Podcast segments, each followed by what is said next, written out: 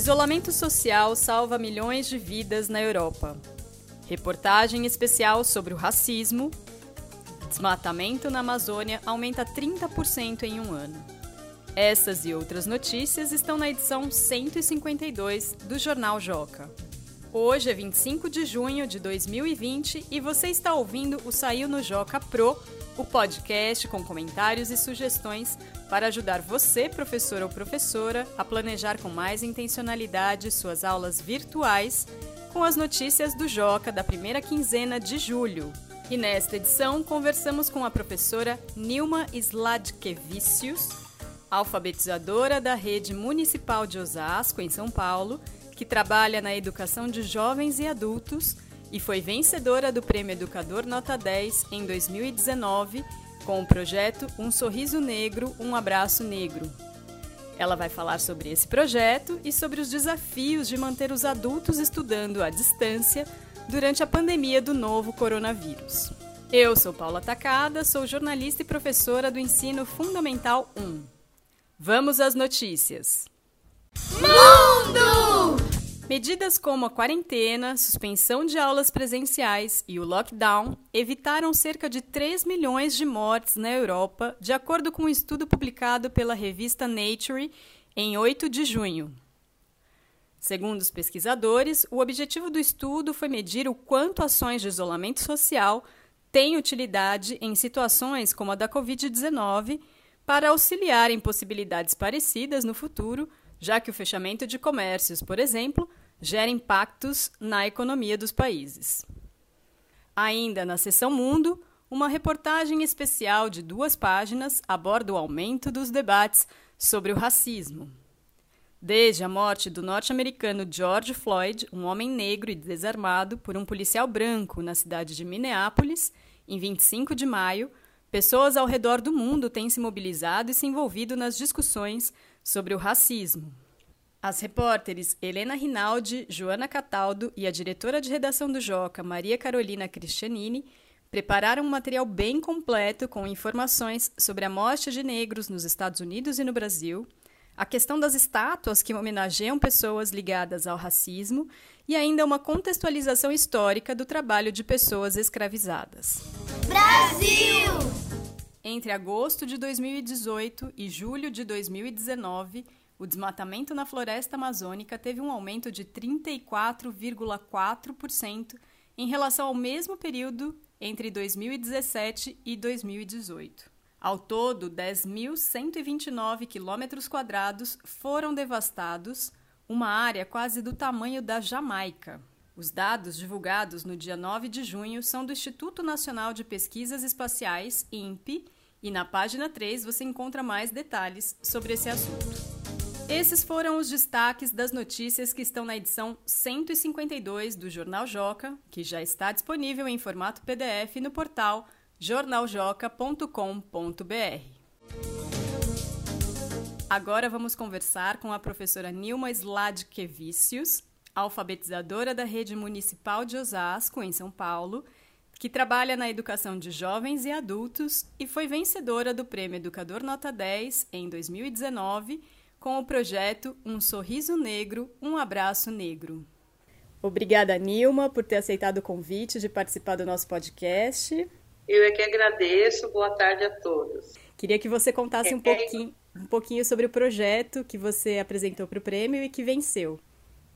É um sorriso negro, um abraço negro. É, foi um, um, um projeto que, assim como todos os outros, eu começo sempre conversando com, com os alunos né, no início do ano e a gente faz assim, eu faço uma busca das aspirações deles, das dificuldades que eles encontram.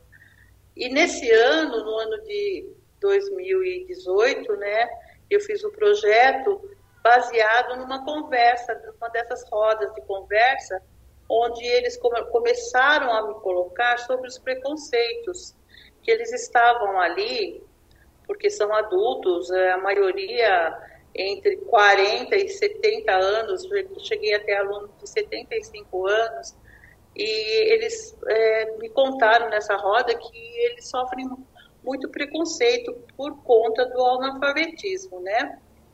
E é, diante desses preconceitos, é, vários outros preconceitos foram levantados. Então, o que eu fiz para iniciar a alfabetização, eu fui listando esses preconceitos na lousa, né? E esse preconce esses preconceitos viraram uma tabela. Essa tabela, é, eles tinham que perguntar para as pessoas, fazer uma entrevista, né? De qual daqueles preconceitos as pessoas já tinham sofrido. Começou inicialmente dentro da sala de aula, dentro da escola, eles entrevistavam os colegas, os professores, os gestores da escola. E depois que eles estavam bem familiarizados com a leitura dessas, desses preconceitos, dessas palavras, eles levaram essa tabela para casa, entrevistaram a família, os amigos próximos, os vizinhos, e num outro momento eles levaram essa tabela para a comunidade. Eles tinham que fazer entrevista com as pessoas ao redor deles, da comunidade. E essa tabela foi parar em vários lugares. Eles entrevistaram pessoas na fila do INSS, na fila da policlínica, postinho de saúde, na feira livre, no ponto de ônibus. O que, que você observou no avanço da alfabetização desses alunos nesse projeto? Então, logo de cara foi a leitura, né? Uhum. Eles tiveram que estar se familiarizando com a leitura desses preconceitos. Eles copiavam e liam entrevistavam as pessoas e eles tinham que perguntar, ler aquela lista de preconceitos, que tinha quase 20 preconceitos. Sim. Você já sofreu preconceito de cor, de raça, de raça, de mobilidade, cadeirantes, tinha vários preconceitos, Sim. homofobia, porque essa tabela, quando retornou para a sala de aula, é, a gente transformou num gráfico, fizemos uhum. a tabulação, transformamos num gráfico, e o preconceito mais alto foi o preconceito racial contra o negro. Certo. Foi por isso que a gente focou o trabalho nesse item, né, do preconceito contra o negro. O preconceito racial foi o mais votado, mais é, significativo para a comunidade e esse gráfico, quando gerou esse item, é, me deu assim uma amplitude muito grande de trabalho, porque aí a gente foi atrás, né, de é, dar instrumentos mesmo, ferramentas para eles é, se empoderarem. Teve uma primeira etapa, que foi essa pesquisa, e aí, com base no resultado dessa pesquisa, você começou uma segunda fase do projeto. Focando, focando na questão do preconceito racial. Racial, exatamente. E aí o que, que aconteceu depois, então, nessa fase? Então, aí com esse foco a gente começou a, a dar, assim mesmo, ferramentas, a mostrar aonde esse preconceito estava. A gente participou de uma palestra chamada Escravidão Inacabada, uhum. que foi dada por uma pessoa que da, da, Secretaria de Educação mesmo. Certo. E depois a gente foi a uma peça de teatro chamada Race, que falava sobre o racismo, né? Uhum. Uma peça muito interessante. E, e, depois a gente foi ao Museu Afro, que foi assim o top da, do projeto, porque eles nunca tinham ido a um museu. Aliás, eles nunca tinham ido ao teatro, uhum. nunca tinham assistido uma palestra e muito menos ido ao museu. Certo. E o Museu Afro trouxe assim muitos itens, muitas abordagens e todas é, essas atividades eles tinham que fazer alguma atividade escrita. Uhum. Ou eles iam dizer o que mais gostaram, qual foi a parte mais importante, aonde eles sentiram uma empatia, né, em qual momento é, a gente fez uma terceira etapa, que foi a, etapa final, uhum. que foi trabalhar com a biografia de várias personalidades negras que deixaram suas marcas né, na nossa sociedade. Então, daí veio a biografia de vários, Zumbi, uhum. Dandara, Marielle, e, e no final eles tinham que produzir a própria biografia. São histórias lindas, lindas, lindas, algumas emocionantes, outras assim revoltantes, uhum. de história de todo jeito. E eu me apropriei dessas histórias para trabalhar com eles essa questão racial, né? Muito bom, Nilma. E hoje, né, um ano depois, você continua sendo professora na EJA e com esse desafio a mais, né? Porque EJA já não é simples, a alfabetização de adultos a gente sabe que não é simples. E agora com esse agravante da quarentena, como é que você está fazendo suas aulas à distância? Então, é, quando a gente entrou na quarentena, eu pensei, meu Deus, eu tenho que manter esses alunos ativos, né? Por dois motivos. Uma, porque eles estão lá com desejo, ansiedade de aprender ler e escrever. E segundo, que um grande desafio da EJA é a evasão. Eles se evadem com muita facilidade. É o menor problema que eles tenham que enfrentar, eles deixam de a aula em segundo plano. E eu pensei, meu Deus, como é que eu vou trabalhar né, com esses alunos? Ah, o município de Osasco tem uma plataforma que trabalha com o MF, com as crianças, as crianças postam suas atividades, tudo, mas tem os pais ajudando essas crianças, né? É.